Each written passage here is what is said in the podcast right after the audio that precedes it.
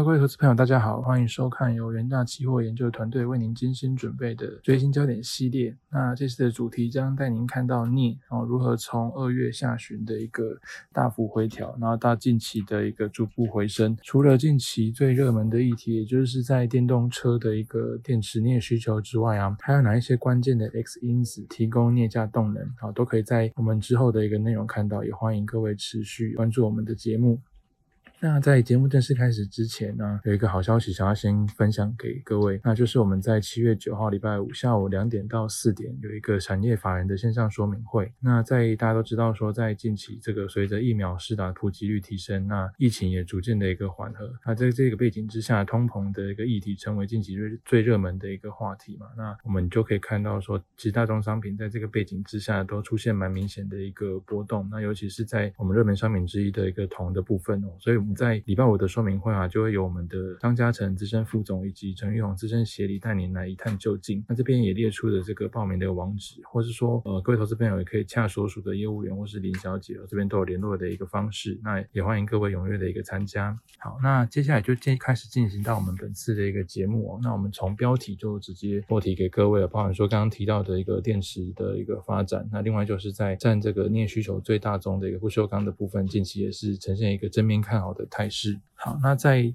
第三页啊，我们就可以看到这个是呃镍价近两年来的一个走势嘛。那其实我们可以看到镍价在二月下旬的时候，因为这个供给增加的一个预期嘛，有一个大幅回调的一个状况。那近期则是因为呃蛮多利多的一个拉抬，包含说俄罗斯的一个征税啊、大型矿场罢工、美国基建措施跟电动车发展的一个憧憬之类等等，那都再次点燃镍价上行的引擎。所以我们可以看到镍价其实从这个第一季的下跌三点三 percent，那到第二季。反向的一个上涨十三 percent 哦，那可以带动整体这个这个镍价在上半年其实还是呈现一个上涨的一个态势。好，那在第四页可以看到我们这次的一个大纲，就包含说目前有哪一些供给的一个利基来。提供我们镍价反弹动能。那第二部分就是提到近期最行的还是在电动车电动能的一个挹注部分啊。那虽然说不锈钢产业还是镍消费的一个主力嘛，那但是随着新能源汽车的一个持续发展，那他们在这个在镍的应用占比的部分，我们都可以持续来关注。那最后就是在企镍的一个展望部分，我们其实还是维持比较正向的看待，包含说这个疫情缓和之后啊，房地产市场不锈钢用镍的一个回温，或是说电动车是持续的发展，那都会提供镍。加在后续继续上行的动能。好，那在第五页的部分，我们就可以看到这个是在呃近期的一些供给面的力度了，包含说罢工引发的一个供给担忧。那呃淡水河谷旗下加拿大萨德伯里，它是全球镍生产重镇之一嘛。那这个他们其实在六月一号开始就是已经有一些罢工的动作了。那目前这个淡水河谷罢工的解决方案还不是太乐观，因为劳方已经两度拒绝资方提出的工资提议。那预期说劳资纠纷也可能会持续数个月，而淡水河谷河谷在这个方面其实也不是没有经验的，他们在二零零九跟二零一零年也曾经在加拿大面临长达一年的一个罢工，所以在这个罢工的情况之下，加上说目前这个 LME 的镍库存是来到一年多以来新低嘛，那导致说其实目前这个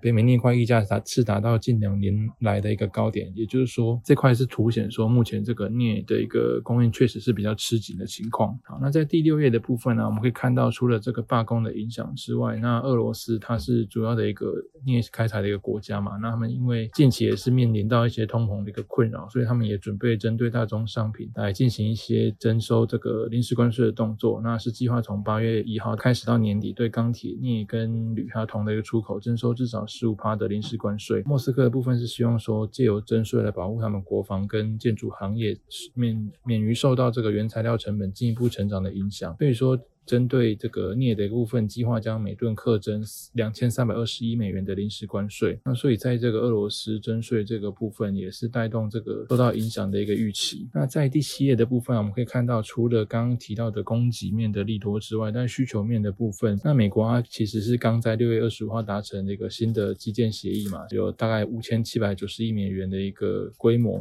那其中最主要的部分就是放在道路、桥梁或是说相关的基础建设部分。那这个都是基。利用于银件跟汽车关键的一个钢铁产品，也就是热轧卷板的一个价格持续上涨。我们在右图这边可以看到，它是呈现一个蛮明显的一个持续走升的态势。那呃，因为这个热轧卷板它的一个主要成分就是镍嘛，所以说镍的需求也会连带的一个成长。那这个部分也是。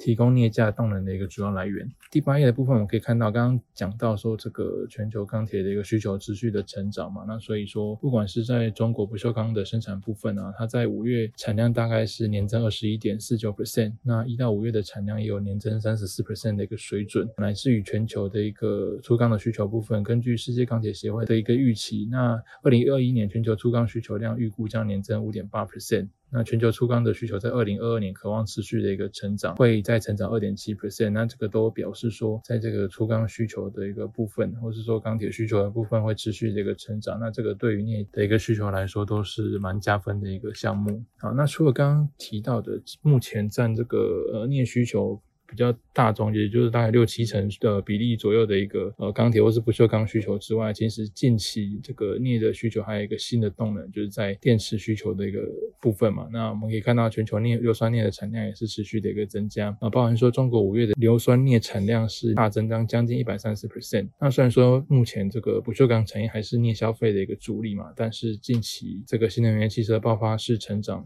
都是为镍带来新的一个需求，预计全球硫酸镍产能跟产量会不断的一个提升，到二零二二年这个总产能大概会达到两百五十万吨，那二零二一到二二年产量也分别会有一百三十万吨跟一百七十二万吨的一个水准。那所以在这个呃这个硫酸镍产量持续的增加。情况之下，最主要的这个背景来源就是呃这个电池用镍需求的一个持续增加嘛。那我们在第十页就可以看到，目前是预期到二零三零年全球电池用镍需求渴望超过八十九万吨，那是跟二零一八年之后的水准成长超过二十二倍。那到二零三零年，镍的它这个应用的占比部分也会产生蛮大的一个变化。全球电池用镍需求可能会从原本这个以不锈钢为大宗，转向有蛮大的比例是移到电池这块。那从原本的三 percent，那提升到二零三。零年的三十七 percent，那已经将近是这个跟不锈钢差不多的一个水准了。那所以在电池用电需求持续增加的情况之下，我们可以看到说，最重要的关键就是在电动车持续的一个发展嘛。包含说，中国新能源车的一个产销是持续的一个爆发性成长。那在五月的新能源汽车的产销大概是二十一点七万辆，分别年增的一点五倍跟一点六倍，那都是持续刷新当月的一个历史产销记录。那对此，日本最大的镍冶炼厂住友金属矿业公司也是认为说，因为受到这个中国电动车买气持续飙升的一个影响，二零二一年全球对于电池的镍原料需求可能会成长十八 percent。彭博也是认为说，他们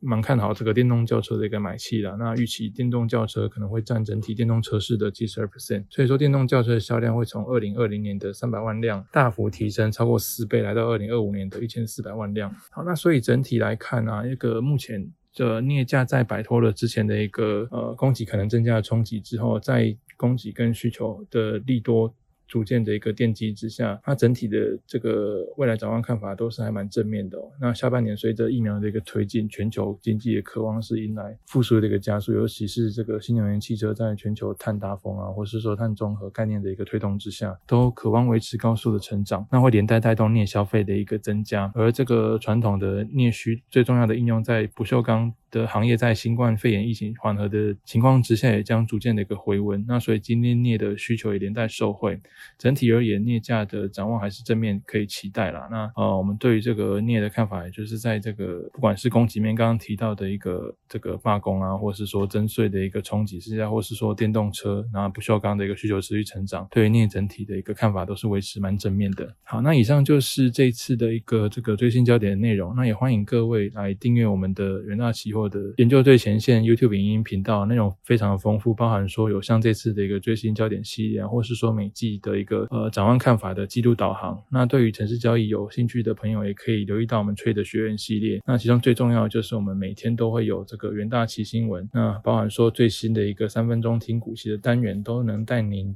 这个最及时的掌握呃全球财经的一个状况。那以上就是这一次的一个节目，祝您操作顺利，我们下次的最新焦点再见，拜拜。